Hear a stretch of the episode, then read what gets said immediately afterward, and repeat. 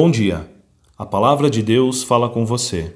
Sou Éder Alan Ferreira Weber, pastor da Igreja Evangélica de Confissão Luterana no Brasil, atuando na paróquia Bom Pastor de Curitiba.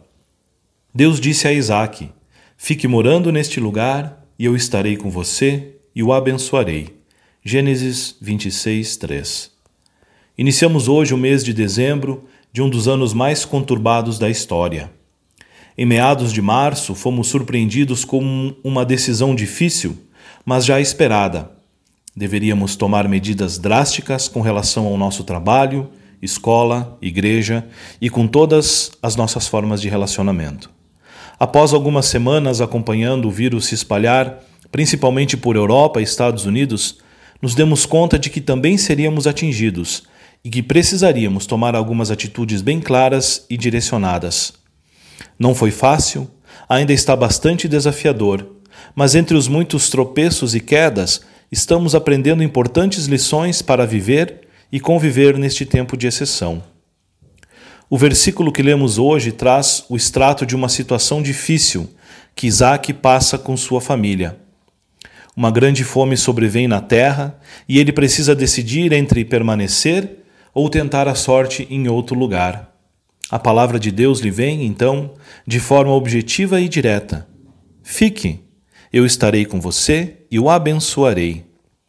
Este fique pode ser interpretado também como um não desista, aguente firme, pois o próprio Deus está assumindo o compromisso de ser presente e de lhe abençoar. Quantas vezes não nos pegamos pensando em como seria bom se essa pandemia acabasse de uma vez? Seria muito bom, sem dúvidas. Porém, sabemos que é um processo para ser aprendido e vivido, e isso requer tempo. Desta forma, te desafio a lançar um olhar diferente sobre este tempo. Ao invés de lamentar pelo que não aconteceu, que tal agradecermos pela presença e pelas bênçãos de Deus neste período? Tivemos perdas, algumas irreparáveis, irrecuperáveis, inclusive mas também tivemos a oportunidade de perceber o agir e o cuidado de Deus em meio a um tempo tão difícil e tão angustiante. Há dois dias, ingressamos no período de advento, tempo de perceber o mundo na perspectiva do nascimento de Jesus Cristo, aquele que nos restaura a fé, o amor e a esperança.